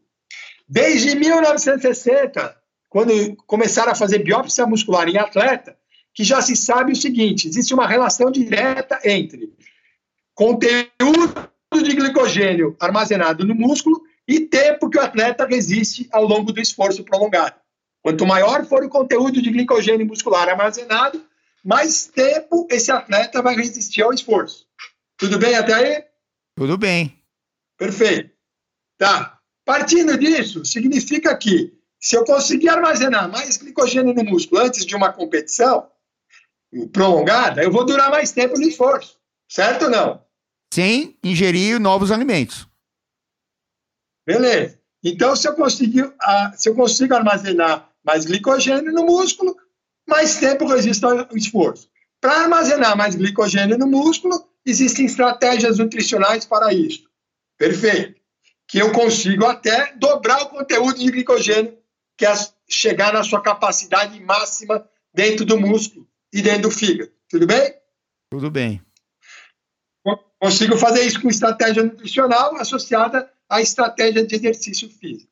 Bom, como, como se faz? Treinar, como, como, se faz isso?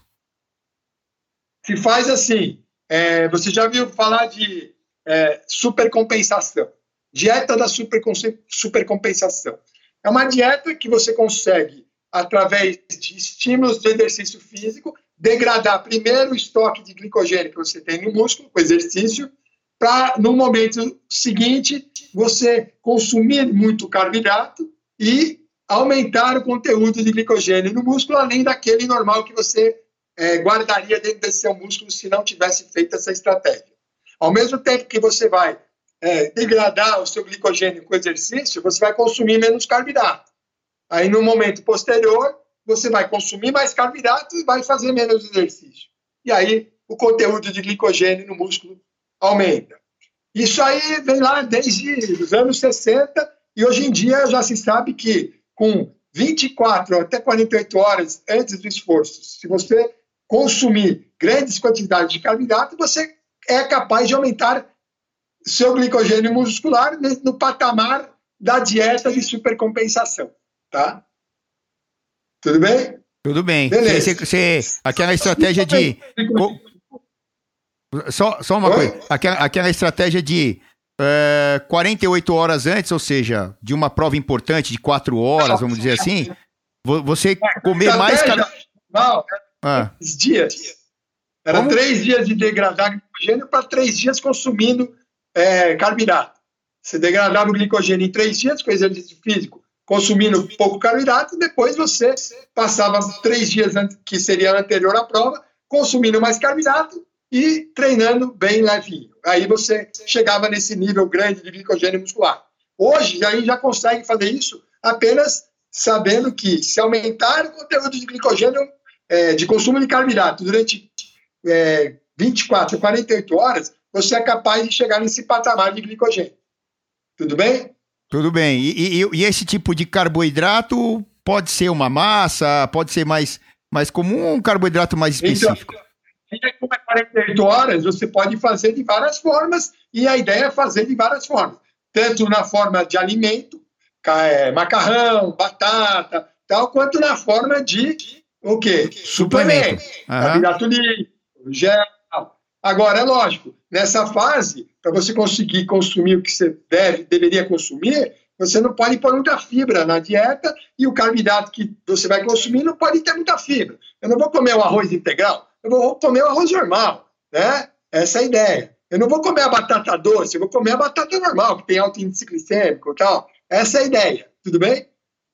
Porque senão você põe muita fibra na alimentação e aquilo tudo vai embora.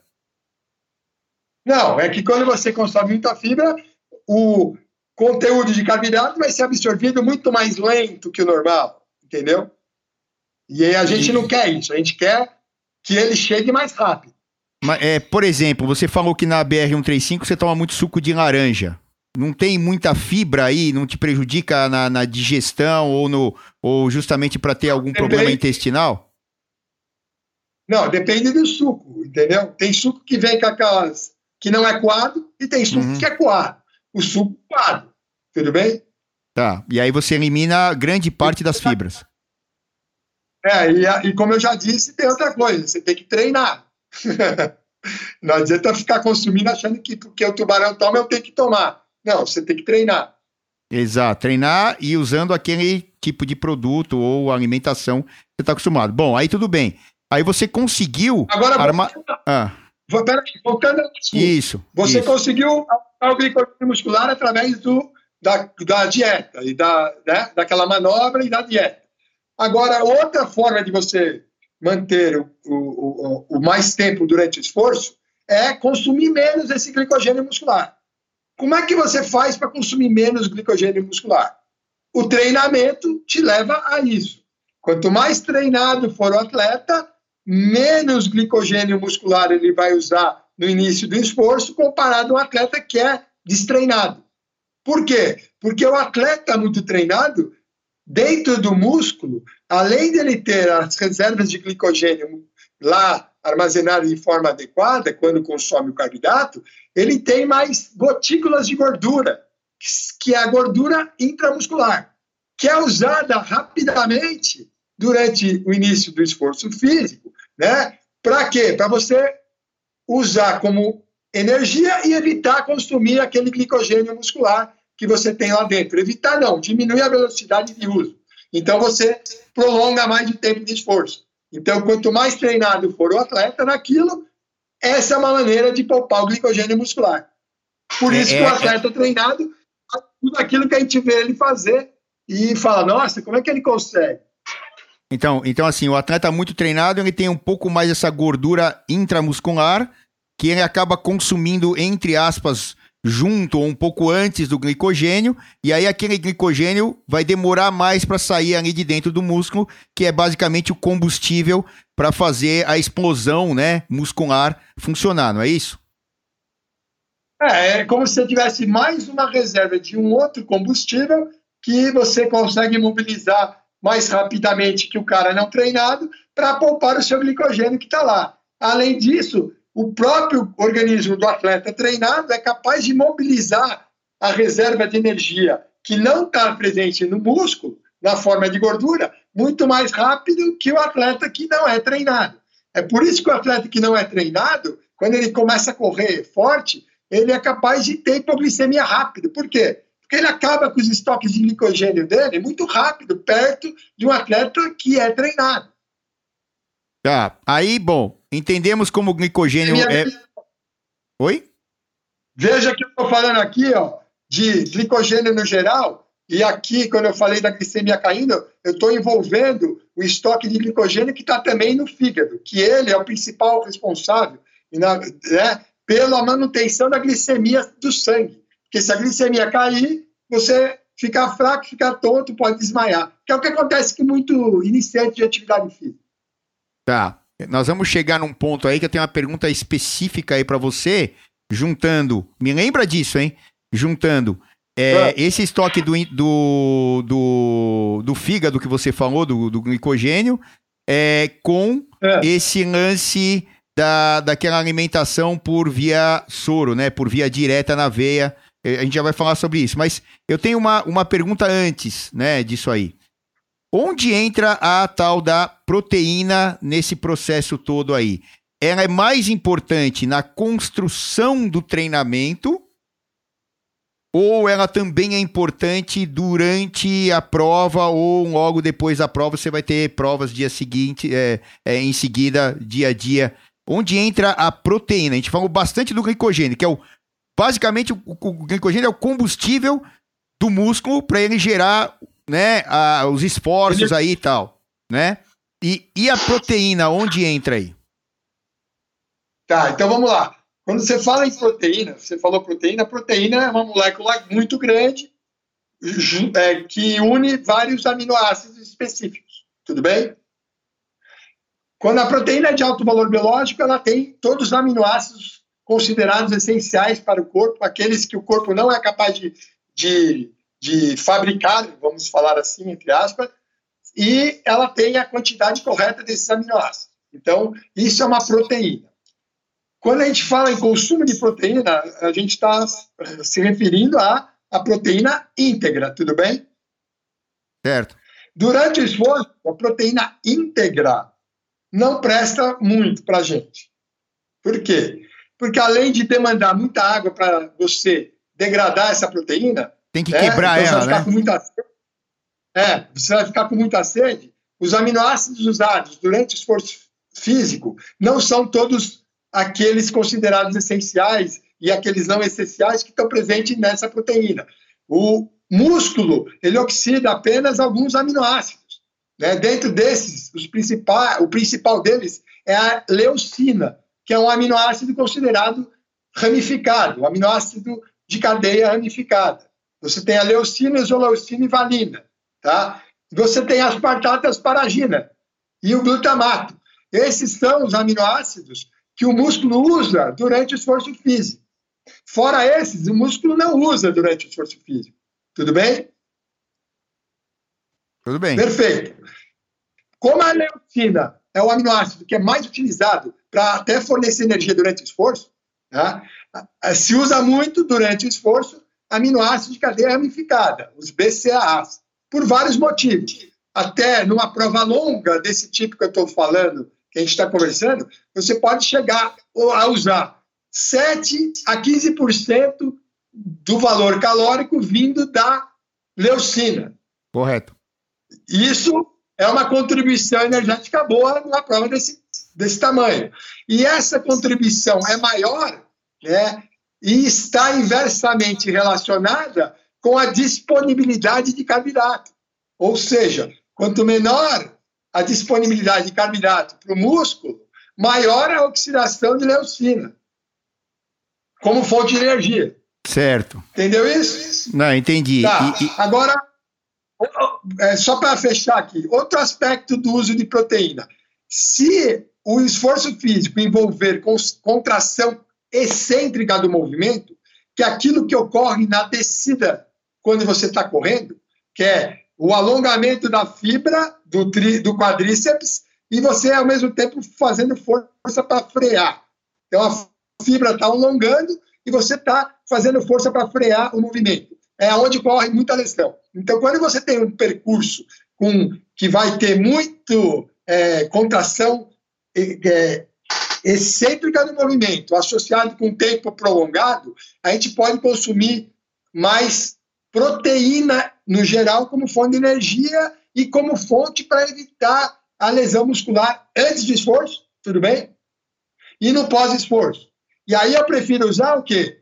Os aminoácidos essenciais. Todos aqueles que o organismo não é capaz de produzir. Existem produtos hoje que têm os aminoácidos essenciais. Tá? Os oito aminoácidos essenciais para um ser humano adulto. Você usa isso dentro da sua dieta antes um esforço desse tipo e depois de um esforço desse tipo. Tudo bem? Para recuperar rapidamente seu músculo.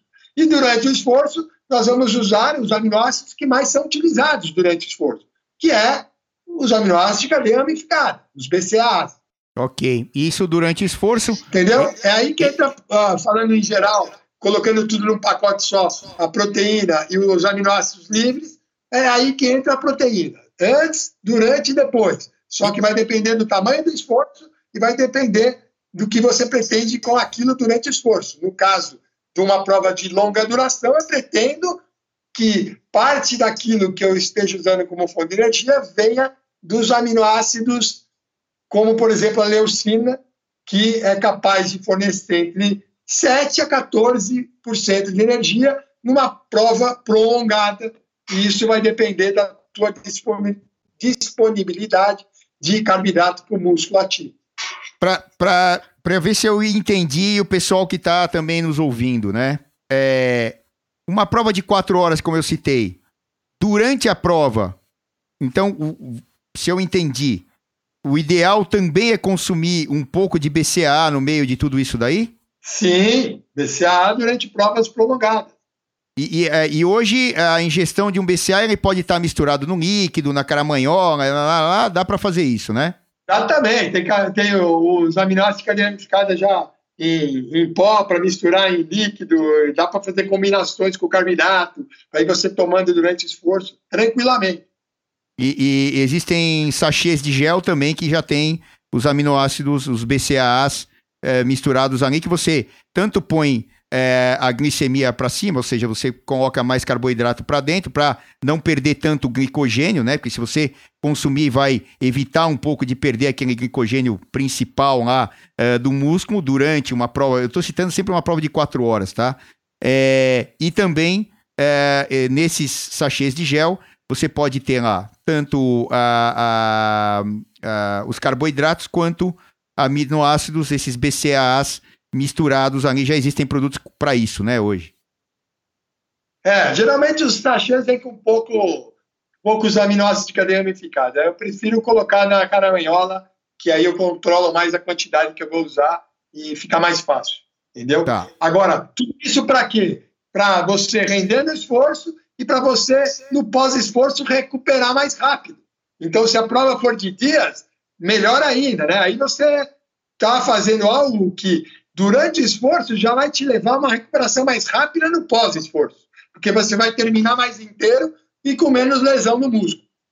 E, e isso vale para provas continuadas de etapas e também vale para os treinamentos se a pessoa está se preparando para uma prova no domingo, por exemplo, e veio durante semanas usando essa estratégia de se recuperar não só depois do treinamento, mas durante o treinamento ingerir, por exemplo, ele vai fazer um treino de quatro horas, muitas vezes durante 20 dias ou 30 dias antes de uma prova de quatro horas, que é o objetivo dele. E se ele usar essa estratégia é, também durante os treinamentos, de não deixar muito a taxa de glicogênio cair para recuperação para o dia seguinte, para recuperação para o dia seguinte, para recuperação para o dia seguinte, ele também se recupera de uma maneira melhor e consegue fazer treinamentos de intensidade até maior é, na, na sequência para chegar mais forte na prova, não é? É, exatamente. Você tem que pensar o seguinte: o que te faz melhorar para você chegar no patamar melhor? Primeiro, recuperação do esforço. Então, se hoje eu recuperei do esforço que eu fiz, amanhã eu estou treinando uma intensidade mais forte, né, sem dor. Então, eu vou render mais. E se eu render mais no meu treino, então eu vou passar para um patamar maior, entendeu? Então, é, é um joguinho de intensidade e estímulo do esforço com recuperação. A recuperação é tudo. Não adianta dar o estímulo se não houver a recuperação. Você só me melhora do, no, na tua condição física quando você recupera do estímulo que você deu. Bom, aí eu vou chegar naquela questão que eu já tinha falado sobre ela, mas a gente acabou meio que passando. Acabou um treino, vamos citar de novo uma prova de quatro horas que eu vou fazer daqui a um mês. É... assim que acabou o treino, a gente já chegou a uma conclusão que é entrega para o teu corpo que ele precisa de porrada na hora para recuperar e, e, e para refazer aquele glicogênio principalmente e também a reconstrução uh, das fibras musculares que foram rompidas, etc, etc. Aquela formulinha que é muito comum hoje em dia, como tem lá o teste de FTP, é, para quem treina potência no ciclismo, que é o, o The Best, para você medir muitas coisas e partir dele é, para é, botar seus treinamentos aí é, num patamar que você deseja, né, em termos de intensidade e tempo. É, tem também aquela formulinha do tal do 4 por 1 aí que a gente citou, quatro partes é, de carboidrato para uma de proteína após o, o, o, o, treino, ou seja, imediatamente. Isso é o mais recomendado para quem termina o treino, fazer um, um, suplemento que entregue esse 4 por 1 ou não? Ou é parecido, ou é mais ou menos, ou cada caso é um caso? Não, sim. É assim, o que mostra, vou falar que mostra a literatura e a ciência. Quando você termina um esforço e consome só carboidrato, vamos supor, por volta de 0,8 gramas por quilograma né, do teu peso de carboidrato, você, é, logo após o esforço, você consegue recuperar o teu nível de glicogênio num patamar X. Quando você adiciona a esse carboidrato proteína junto, esse nível aumenta. Entendeu? Por exemplo, na ordem de 0,3 miligrama de proteína, tá? É, por quilograma de peso, em uma hora, tá? Se você fizer isso, juntando com, com o carboidrato, sua recuperação é mais rápida. Daí surgiu é, o suplemento chamado R4, que é a combinação de quatro partes de carboidrato para uma de proteína no pós-esforço. Por isso que se chama um recovery drink. Mas a gente pode usar isso também antes do esforço, tá? Não tem problema nenhum, porque se você voltar naquilo que eu te falei, se, você vai fazer um treino muito prolongado e quer evitar lesão durante o treino, diminuir ela, se você tomar carboidrato com proteína bem antes, você vai ter esse efeito também. Tudo bem? Tudo bem. Então, e o 4 para 1 é uma relação bem conhecida, que é boa, tá? Mas você pode fugir um pouco dessa relação pelo seguinte: é só fazer um cálculo pelo teu peso e por quilo de peso. É, 0,3 miligrama por quilograma dá quanto aí? Faz o cálculo para gente. Você ponto, tem aí a. Como, como é que é? Ponto 3? Como é que é? Grama, ponto 3 miligrama por quilo. Por quilo. Ponto 3, faz seu peso aí. Quanto você tem? Vai, 80, vai. Eu tenho que ingerir 2,4 gramas, é isso? É ponto 3 ou ponto 03? Ponto 3, né? Ponto, ponto, ponto 3. 3. Então é 24 gramas. Se eu tenho 80 24 quilos. 24 gramas, é, vamos pôr associado a põe ponto 8 vezes seu peso. Ponto 8 vezes meu peso vai dar bem mais que isso, porque é, 8864, vai dar 64 gramas. Então, por volta de 70 gramas de carboidrato para 24 gramas de proteína seria um recovery para você logo após o seu treino. Tá, e, e, e, isso dia a dia, né? Logo que você acaba o treino do dia. Vamos lembrar de uma coisa. Isso se você tomar só isso e ponto, tudo bem? Tudo bem. Agora, vamos supor que você tome isso e coma uma banana. Mudou tudo. Vamos, vamos supor que você tome isso e coma uma fatia de queijo. Já mudou isso, não mudou? Claro. E, e então, a... é... Ué, fala. Não, e, e, o sódio nesse papo todo aí que você tinha falado lá atrás? Porque é, é então, o sódio, sódio, também vai, vai ajudar, né? Então, o sódio é o seguinte: se você parar para pensar, se você perde entre 3, mais ou menos aí, 300 a 60 miligramas por hora para quem sua, uma taxa de suor aproximadamente um pouquinho mais de 1,21 é, desculpa, 1,2 litros por hora. Tá? O cara que sua 1,2 litros por hora tem que ingerir no mínimo 300 a 600 miligramas de sódio por hora. Para cada litro de suor que ele suou. Você entendeu? Entendi. Vamos supor que você faça um treino e você perca é, 4 litros de água, tudo bem? Tudo bem. Você vai consumir por volta de 2,5 a 3 gramas de sódio. Sódio. E aí o naquele que equivale, Ah, equivale a, sabe quanto? Ah, Sabe quanto de sal equivale? Sim, sim. São cinco Faz vezes vezes- isso, né? É, é 200 e pouco miligramas? 3,5. Vai vezes 3,5. 3,5. Então, você tem que, tem que ingerir um montão de sal para ter o sódio que você é precisa. peça daquele de um grama. E, e- e- e dizem que aquele sachê de um grama já é o suficiente para um ser humano normal passar o dia inteiro, certo? Fazer o quê? Pa- passar um dia inteiro Não, só com... Não? Quanto é? Primeiro que ser humano, ser humano normal não é a gente. Ser humano normal é sedentário.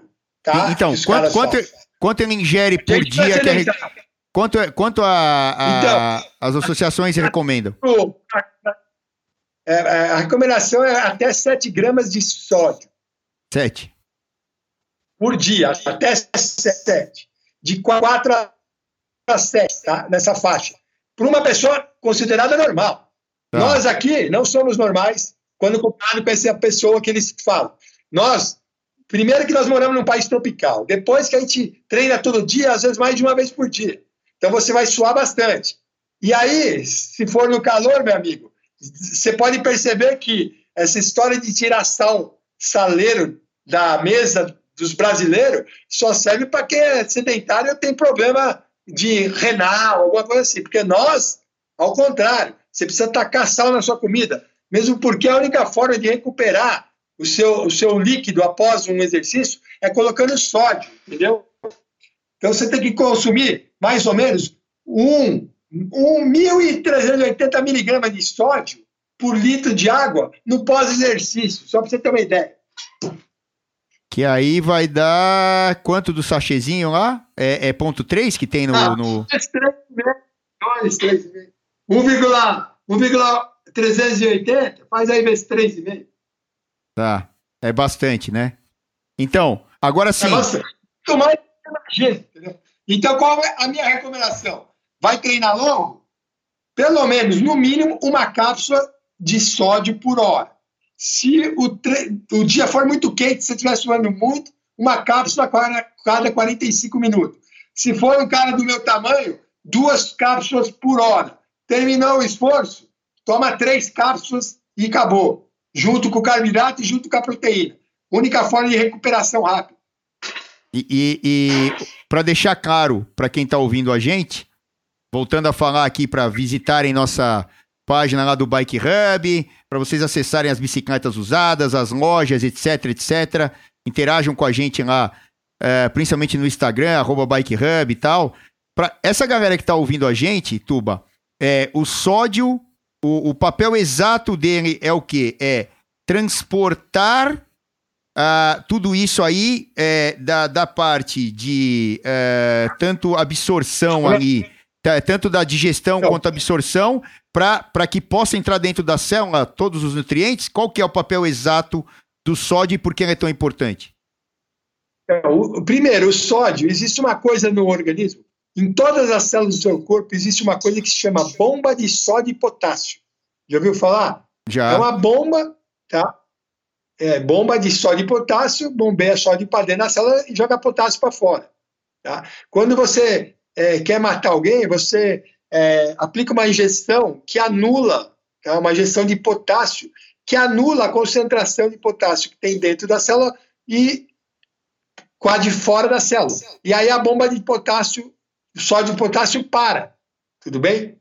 Por quê? Porque essa bomba joga sódio para dentro e potássio para fora. Se fora da célula tiver muito potássio, essa bomba não vai funcionar. Não vai conseguir jogar potássio para fora. E aí a, a célula para de funcionar, você morre. Então, primeiro, o sódio é importantíssimo para o equilíbrio hídrico entre o meio fora da célula e o meio interno da célula. Tudo bem? O meio extracelular e o meio intracelular. É, existe um fluxo constante de sódio e potássio ali, entre outros, outras substâncias. Então você precisa de ter sódio, porque se o sódio diminuir, o que acontece? Você vai ter hiponatremia. E os efeitos da hiponatremia são os mesmos da desidratação. O cara fica com confusão mental, tontura, pode desmaiar, é, dá tremedeira, calafrio, cãibra, e pode entrar em colapso e morrer, entendeu? E, então, muitos caras já morreram assim, em provas longas. Né? Outra coisa que, é, que, é, que implica numa coisa muito drástica para o organismo é quando o cara não consome sódio, está numa prova muito longa, termina uma prova longa, sem consumir sódio, está com hiponatremia, aí ele termina e o cara fala assim, puta, você está desidratado. Tá mesmo, tá mesmo, porque ele perdeu enche, líquido. Mas enche d'água o cara. Sódio também. Aí o cara dá água pra caralho pro cara. Sabe o que acontece? O cara pode morrer. Por quê? Porque se tem pouco sódio do lado de fora da célula e a bomba sódio de potássio joga sódio para dentro e joga potássio para fora, e a hora que você degradou todo o sódio que está fora e dentro da célula, a célula fica túrgida, desculpa, fica murcha, tipo desidratada. Aí, com pouca água e pouco sódio. A hora que você consome o sódio e água junto, ou eh, na quantidade normal, você restabelece esse processo. Mas se consumir só água, a água vai entrar numa velocidade tal que vai explodir sua célula. E se sua célula for a célula do, da cabeça, de qualquer for outra célula que desidratou, na verdade desidrata tudo, você pode morrer, cara. Entendeu? Se, se for uma célula. A água entra muito rápido. É. Célula. Então, é uma célula vital, ele vai, a pessoa vai desfalecer, papapá. Ah, se for um, uh, uma célula só do músculo lá da perna, do braço, ele vai ter um problema uh, ali é, é, imediato ali e, e, de forma concentrada. Agora, se for uma célula é, de importância vital para o funcionamento do corpo, a pessoa pode morrer, como você falou. E isso já aconteceu é. e acontece, infelizmente, é. em, em algumas situações, né? É, e outra, é por isso que quando os caras terminam uma prova e estão desidratados, eles vão para onde? Para um soro, certo? Soro na veia. Mas o que, que é o soro? O soro é um líquido com sal, água e açúcar. Deu para entender? Uhum. Apenas isso. E vai entrar na sua veia né, numa velocidade adequada, que é a velocidade que o enfermeiro ou o médico vai colocar lá. Não pode entrar muito rápido, entendeu? Para não ocorrer exatamente isso que a gente acabou de falar, entendeu? Então, e, e, e, uma outra, um mito, vai, aí, que a gente ouve muito, né?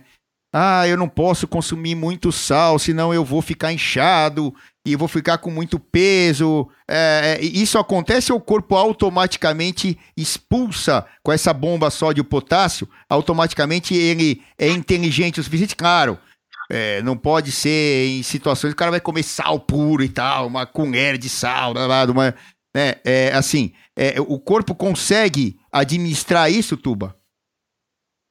Então, primeiro é o seguinte: além da sonda da bomba de sódio e potássio que todas as células têm, a absorção de vários nutrientes no organismo, principalmente o carboidrato, é dada por é, um transportador que tem na sua é, é, ligação para levar o carboidrato para dentro, uma ligação para que entre sódio junto.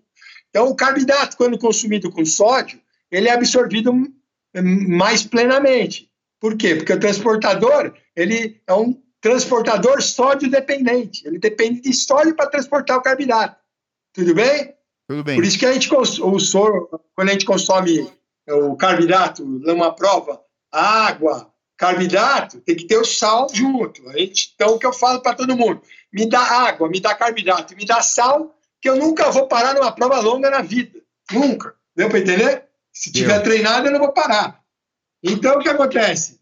Esse negócio de falar, ah, tô comendo muito sódio, estou inchando. Primeiro que, se o organismo do cara for saudável, não tiver problema renal nenhum, ele não vai inchar, porque o rim tem essa função de equilibrar o meio do organismo, o sangue, deixar ele no volume adequado. Então, se você consumiu muito líquido, você vai urinar. Se comer, consumir um pouco líquido, vai urinar menos. E tem essa relação com o filtro do organismo, que são os rins. Tudo bem? Tudo bem. É lógico que o sódio tem um poder higroscópico, que é um poder, que é uma capacidade de levar água para dentro da célula. Mas tem um elemento que tem mais desse poder ainda que o sódio, que se chama carboidrato. O carboidrato tem um poder higroscópico maior que o sódio. Ele é capaz de levar água para dentro da célula mais rápido que o próprio sódio, né? com a sua capacidade higroscópica. Então, significa o seguinte: o cara que come muito carboidrato, ele vai se sentir um pouco inchado. Mas porque ele está gordo? Não, ele não está gordo. Por quê? Porque ele vai ter mais líquido dentro da célula. Porque glicogênio nada mais é do que glicose mais água. Deu para entender? Então, quando você enche muito teu, teu estoque de glicogênio, o que acontece? Teu peso aumenta. Naquela dieta de supercompensação, quando você faz a diminuição do carboidrato e degrada o estoque de glicogênio muscular, teu peso na balança vai cair. Quando você faz o contrário, consome muito carboidrato e diminui o treino, o teu peso vai aumentar em até 2, 3, 4 quilos, dependendo do tamanho muscular do cara. Quer ver um exemplo? O cara vai lá, no sábado foi lá para Romeiros, treinou, treinou, treinou. Terminou tal, até aquele dia o peso dele era X. Aí terminou o treino, ele vai fazer a supercompensação, porque ele degradou tudo, vai comer para recuperar. Aí ele come sábado e domingo. A hora que ele sobe segunda-feira na balança, ele vai estar com 3 quilos a mais, 4 quilos a mais. E aí eu pergunto, esse cara engordou? Não. Esse cara está ficando inchado? Não. Esse cara acumulou glicogênio no músculo. Ponto final. Aí Isso o ideal. Substituição do glicogênio. Então, aí o ideal é ele continuar o treinamento, que isso vai entrar numa maneira compensatória, certo? Exatamente. Aí no meio da semana ele já vai estar no peso dele de novo. E Exatamente. isso vai ser bom para ele manter a intensidade e os treinamentos naquilo, naquela nível que ele quer ao longo da semana. Então, bom, galera, é o seguinte. Uh, mais uma entrevista fantástica aqui no Bike Hub e tal. Eu, Tuba, a gente vai pastorar o tempo, é, aquele negócio todo que sempre quando a gente está conversando em live, em, em podcast, quando a gente vai lá na ESPN junto tal, nunca dá tempo de falar tudo e nunca vai dar. Isso que é bom. Então, assim, o é, que, que, eu, que, que, que, eu, que, que eu recomendo para quem está ouvindo a gente? Pega o telefone do Tuba, o contato do Tuba. É, eu tenho mais uma pergunta que vai ser meio com. Eu acho que vai ter uma resposta meio longa, mas eu já vou deixar aqui, ó. Você que tem todos esses problemas ou soluções para serem dadas em treinamento e nutrição, blá, blá, blá, blá, como eu, por exemplo, que gosto de treinar praticamente todo dia, é, e por vários objetivos, é, chama o Tuba. Tuba, como é que acha você? Como é que, como é que a gente consegue entrar em contato? Oi? Cortou um como é, pouco. É, como é que entra em contato com você? É, o seu Instagram, é, o ah, seu WhatsApp, a clínica? Meu, eu, ó, para falar comigo, até pela para marcar consulta, Pode ser direto no WhatsApp, que é o meio mais rápido que eu conheço de fazer isso. Então, eu, o WhatsApp é 11 976124879. Aí pode me chamar lá e aí a gente conversa. Quem 97, quiser, 97612 4879. Então, 67, repete aí. Repita, repita. 97612 4879. Então tá, tá dado aí. Então, assim, é, eu já fiz consultas com o Tuba há muitos anos, eu conheço o Tuba há muitos anos. É, e, assim, é, é, um cara que eu recomendo para todo mundo, e, e, só pelo nível do papo que a gente está tendo, vocês estão entendendo, quer dizer, vocês entendem o que, que esse cara é, é em termos de conhecimento, né? É, de tudo relacionado à nutrição, e tem o esporte no meio de tudo isso que ele pratica todo dia. Eu, eu assim, não tem como desculpem, né, outros, não tem como um cara ser eficiente se ele não passou por situações que ele vai te indicar que você vai passar. Então, assim, existe o conhecimento teórico, mas existe o conhecimento que você adquire empiricamente.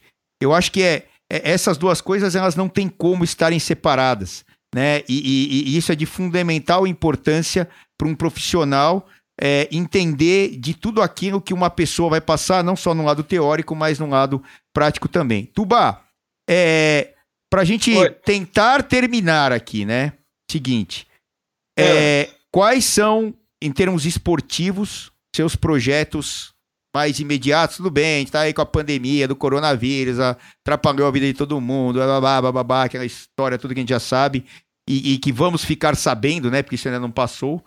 É, os seus projetos aí futuros em termos de desafios e etc, etc, etc, juntando aí é, Ultraman, essas provas malucas aí de, de competição de, de, de 200 e tantos quilômetros correndo a pé, a BR-135, etc.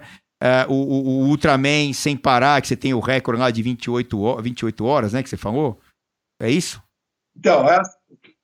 posso responder já? Pode, já, manda ver, manda ver. É o seguinte, em 2016 eu fiz o Ultraman levando cadeirante. Então eu fiz a parte da água levando a, a senadora Mara Gabrilli hoje, né, nos 10 quilômetros da água. Terminei dentro do tempo normal. Fiz a corrida levando três cadeirantes que eu fui revezando eles durante os 84 quilômetros. Terminei na frente de oito caras. E a parte da bike foi a única que eu não consegui terminar dentro do tempo estipulado pela prova por causa do material. Né? Material, assim, totalmente fora daquilo que deveria ser. Então, era impossível terminar uma prova que tem 5 mil metros de altimetria na bike, carregando uma bike com um atleta, todo mundo pesando 200 quilos, sem aerodinâmica, sem poder passar de 35 por hora, senão já era perigoso cair. Então, foi um caos. Mas eu terminei a distância que eu fiz. Até hoje, nenhum atleta no mundo fez levando cadeirante. Tá? Nem aquele. Tem o livro lá do cara que meu pai é meu herói lá, que o cara fez o Iron Man com, com, com um cadeirante. Eu, o que eu fiz foi mais. Eu nadei é, 10 quilômetros, pedalei é, 150 mais 75, deu 225 quilômetros, e corri os 84 quilômetros. Mas eu não terminei o que eu deveria terminar. Então, o próximo projeto é terminar o que eu não terminei. Fazer de novo um Ultraman, levando o cadeirante e terminar tudo dentro do tempo estipulado e concluir isso que eu sei que até hoje ainda ninguém concluiu e duvido muito que vai ter ainda um aí que vai, que vai fazer isso. Depois, o outro feito foi em 2018, que eu fiz Ultraman non-stop, sem parar, aquelas distâncias que você já falou aí, né? E eu bati o recorde na distância, que são 27 horas e 53 minutos, né? tudo direto, foi no México, numa situação totalmente, assim, é, difícil, choveu, ventou, é calor, é granizo, e sem comida, eu tive que usar só meu suplemento, olha só como é bom estar tá treinado com as coisas, né? Eu levei meu próprio suplemento, a comida dos caras era uma droga, era um lixo, suja pra caramba, e, meu, não dava para comer. E, então, eu terminei a prova com bicicleta emprestada no dia lá, os caras me emprestaram uma bike, eu fiz a prova com uma bicicleta que nem tinha usado ainda, foi a primeira vez, né? até a roda estava brincando e tal. Então, meu projeto é fazer o Ultraman levando cadeirante, fazer também um outro Ultraman non-stop, né? levando cadeirante. Entendeu? Essa é a ideia. Porque Aí a gente vai poder mostrar como é que funciona o corpo humano numa situação extrema, extrema de ultra endurance, e vou dizer mais, é sem parar mesmo, é na pegada, entendeu? É tá isso. bom. Então, projetos assim, é, muito simples, né, Tuba? Quase nada difícil. é, cara, o bicho é, é maluco mesmo. E, e outra, é o que eu tô falando, né? É, dá para usar isso aí no meio do trabalho dele e até para indicar para as pessoas como se alimentar, é, como dormir, como treinar, etc, etc, etc.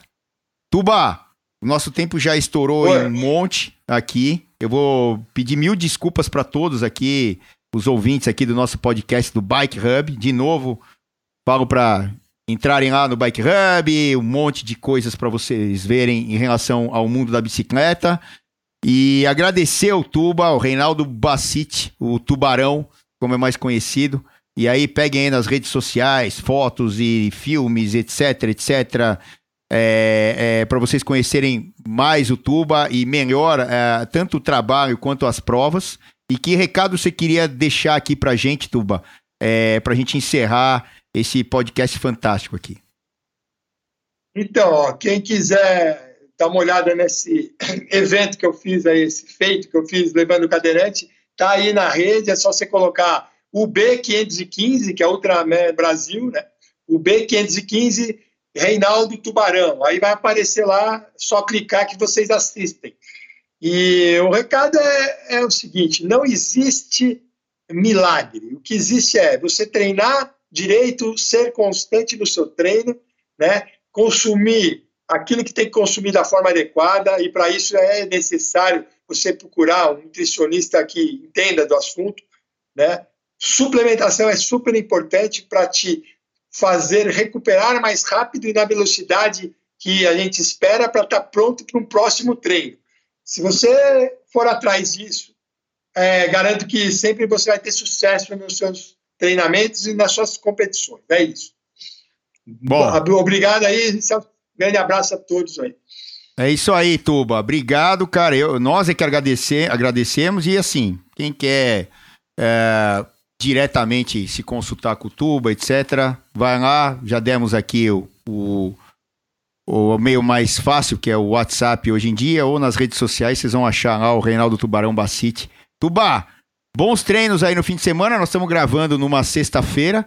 Então o Tuba costuma amanhã ir para um lado. É, amanhã vocês vão para onde? E vão fazer o quê? Vamos lá para Romeiros amanhã. Amanhã vamos para Romeiros. Vamos para Romeiros fazer lá os 120 quilômetros ali, por aí, por aí, né? Isso. Isso. E uma corridinha, lógico, para variar. E o, o, Tuba, o Tuba mora aqui na Granja Viana, que é cerca de São Paulo, uns 25 quilômetros ali de São Paulo, no meio uh, da Raposo Tavares, aqui uma, vinda, uma estrada bem movimentada. Saída para São Roque, saída para Sorocaba, saída para Cotia e tal, ou seja, indo ali mais para um lado oeste né, uh, do estado. E costuma andar muito de mountain bike ali na Trinha do Verde, que é, é a região ali. Uh, que... Como é que é, Tuba? Verde 1, verde 2, verde 3, volta do vinho, né? É, isso aí. Toda essa região o Tuba costuma é, visitar muito, uma, uma, uma, região que tem é, um sobe e desce impressionante, tem essa Serra de São Roque, essa Estrada do Vinho que ele citou é um lugar maravilhoso, eu já fiz até uns posts aí no Instagram, é, filmando ali, a gente treinando nessa Estrada do Vinho, que é fantástica. Tem variações ali, Mata da Câmara, é, dentro de São Roque, tem Mata a subida né? A subida tem do Ski Mountain Park. Tem a serrinha do a Serra da Capela, tem o Morro do Sabó, que é show de bola. Então, é. essa, essa estrada do Sabó. E aí também, nessa região toda, você pode passar para o outro lado, que aí seria o lado da Castelo Branco, né? Que vai é, também em sentido oeste aqui do estado, saindo de São Paulo. E aí você tem aí a Estrada do Vinho e outras estradas ali uh, é, que, que, que, que são excelentes para treinar. Então, é, assim, dentro de São Paulo é complicado. Até você sair e conseguir fazer treinamentos, eu estou falando isso em termos de ciclismo ou mountain bike. Mas você sair um pouquinho, existem várias, várias, várias outras opções é, que não sejam as estradas grandes, que são as menos recomendáveis para se andar, tipo Bandeirantes, Anhanguera, Castelo Branco e tal. Você tem que pegar as estradas vicinais. Essas são onde o ciclista é mais facilmente é, percebido pelos automóveis, os outros veículos maiores. Esses veículos estão numa velocidade bem menor, ou seja, o ciclista faz parte, é, é, é uma parte muito mais integrante é, daquele meio todo, e, e, e, aí você evita muito problemas de acidentes, etc., e perrengues que você possa passar. Tanto quanto nessas estradas grandes, existe um grande problema que é o tal de furar os pneus, né? Existem aqueles, uh, aquela recapagem uh, do, dos pneus dos, dos, caminhões, principalmente, onde você tem uh, pequenos é, é, são, são cintas de aço, né, que, que viram um arame e acabam furando muito facilmente as, os pneus aí das bicicletas 700C, as bicicletas de speed. Então, nessas estradas vicinais, tanto a segurança é aumentada, né, quanto à percepção dos automóveis também e também esse problema aí de furar é, vários aí pneus é, durante o treinamento. Tuba, bons treinos para você amanhã. Segue na pegada e você que ouviu aqui o nosso podcast número XPTO, não sei que número nós estamos aqui é, nos podcasts. Um abraço, tivemos aí logo atrás o podcast, é, ou, ouçam também desde o primeiro, mas os últimos aqui que nós gravamos e já foram pro ar é, foram é, os podcasts do Jean Conroca e, e, também o podcast do recordista mundial de velocidade, é, que é brasileiro, o Portelinha ali de Curitiba. E esse aqui também inusitado e com um monte de informações é, diferenciadas, principalmente em termos de nutrição e de treinamento de longa duração com o Reinaldo Tubarão Bacite. Tuba, obrigado, agora nós vamos, hein? Abração aí, beijo na família e bons treinos. Valeu. Tchau, tchau, Tchau. Para quem tem para quem tem bicicleta como estilo de vida, Bike Hub na cabeça. Até o próximo podcast. Tchau, galera.